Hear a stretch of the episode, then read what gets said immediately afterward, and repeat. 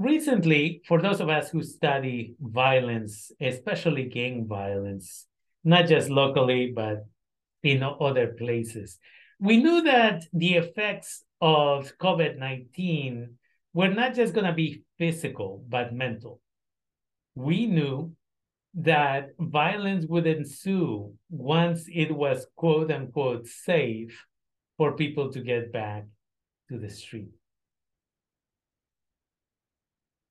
And we have been seeing school shootings, we have been seeing other acts of violence, not just locally, but in other parts of the country. And it is important for us to be aware of this. At the same time, that it is important to recognize that police officers or more police officers in the schools are not going to solve the problem. Because violence on violence is not the way to go. But preventive care is the way to go. Let's think for a second about do we brush our teeth and avoid violence against our mouth, right? By extracting that tooth that is decay later on, right? Or we just say, I'm just don't I just don't need this tooth.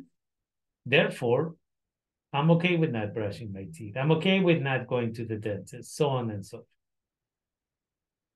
In the same way, violence against women is not just something random that happens. And I'm going to focus a little bit more about women today because we are in Women's History Month. But we also know that violence against women continues to happen. There's a wonderful quote by the one and only Bell Hooks from her book, Ain't I a Woman, from 1981. And it's a very powerful quote that tells us the following The first act of violence that patriarchy demands of males is not violence towards women I will repeat that for you because it's important. The first act of violence that patriarchy demands of males is not violence towards women. Instead, patriarchy demands of all males that they engage in acts of psychic self mutilation. In fact, that they kill off the emotional parts of themselves. I'll read it together and then begin to process it. The first act of violence that patriarchy demands of males is not violence towards women. Instead, patriarchy demands of all males that they engage in acts of psychic self mutilation that they kill off the emotional parts of themselves. Again, you can check out this wonderful book, Ain't I a Woman? Bell Hooks, 1981. Dr. Bell Hooks was a philosopher and a wonderful gender studies uh, professor as well as she taught many other areas. And if you've never read Bell Hooks, parts of it are going to be a little bit strong and they may appear to be anti male, but no. She needs to find this way to have a conversation for us to really understand what's going on. And the reality is that in 2023, we continue to see violence from the side of boys and men. And yes, we see female violence against the opposite sex. And I get that. But again, because we're talking about Women's History Month, for today's purposes, we're going to focus on male on female violence physical, emotional, sexual. And the reality is that in this society of the United States, we have been training males for a long time to one, control and abuse females. And it starts in the household. In some communities, in some households, I should say, the boy doesn't have to cook or clean or do anything. It's left for girls to do laundry and cook and clean and whatever else, clean toilets in the home. That is the beginning of this.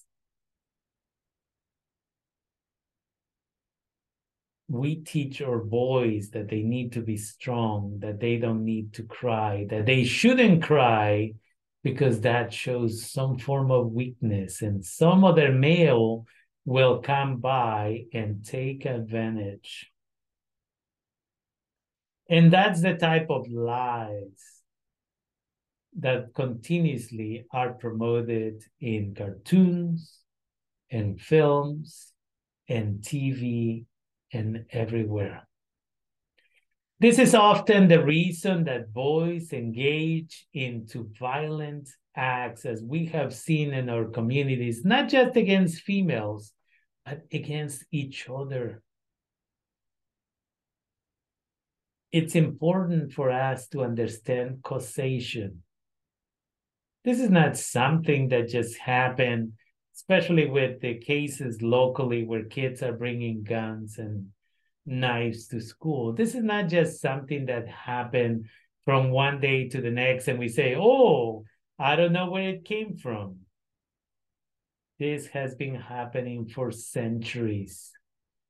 And again, we promote it as an example of this, in what used to be called the School of the Americas at Fort Benning, Georgia, is where soldiers from all over Latin America and I believe African countries were sent to the School of the Americas in order to train the soldiers so that they would go back to Guatemala, El Salvador, Mexico, and many other countries and represent the interests of the United States.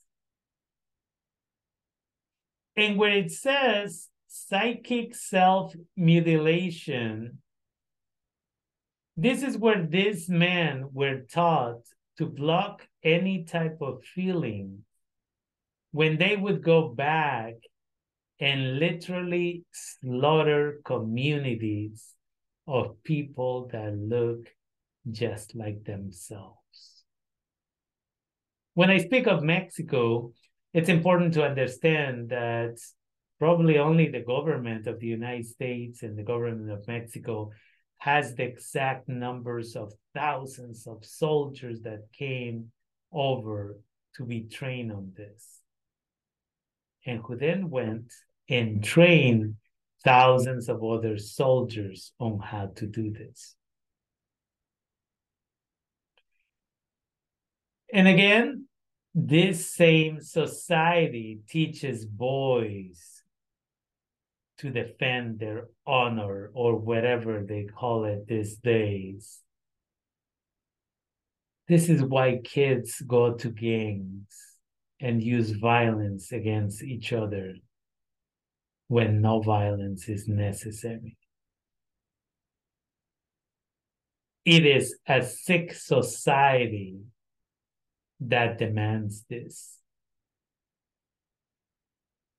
It's interesting to see individuals within our community of Sonoma County who blame one kid or blame another kid, but we're not willing to see that as a society we are sick and that the actions of our children by bringing drugs and guns and knives to school is nothing more than a symptom of the sickness that we have. And again, while these acts of violence, whether it is against teachers and other individuals, are taking place at schools, these acts of violence begin at home. Sometimes when dad beats up mom. Some of these boys learn early on that they can beat up their girlfriends. Dating violence it's another example of the sickness that we have.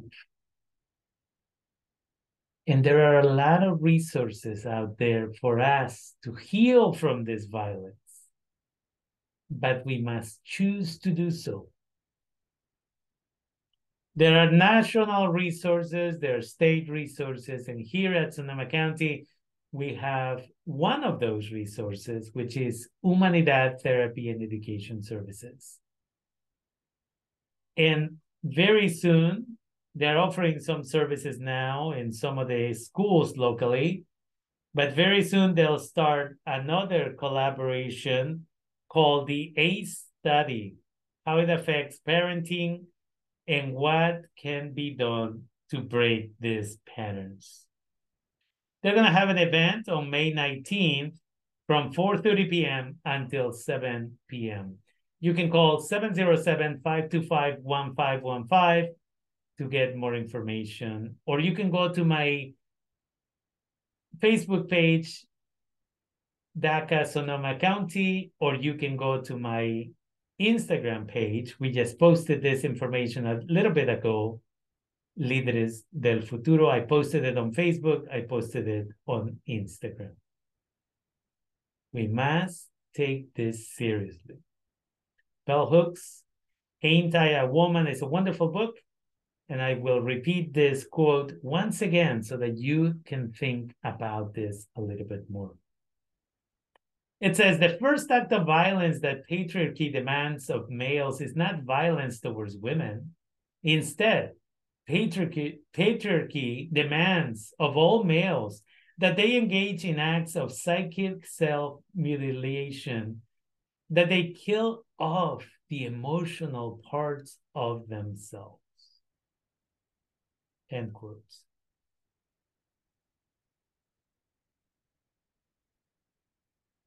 It's not about having more police officers. It's about having honest conversations and receiving the help that we as a society need in order to heal. We need to stop being narcissistic and think that we have a perfect society.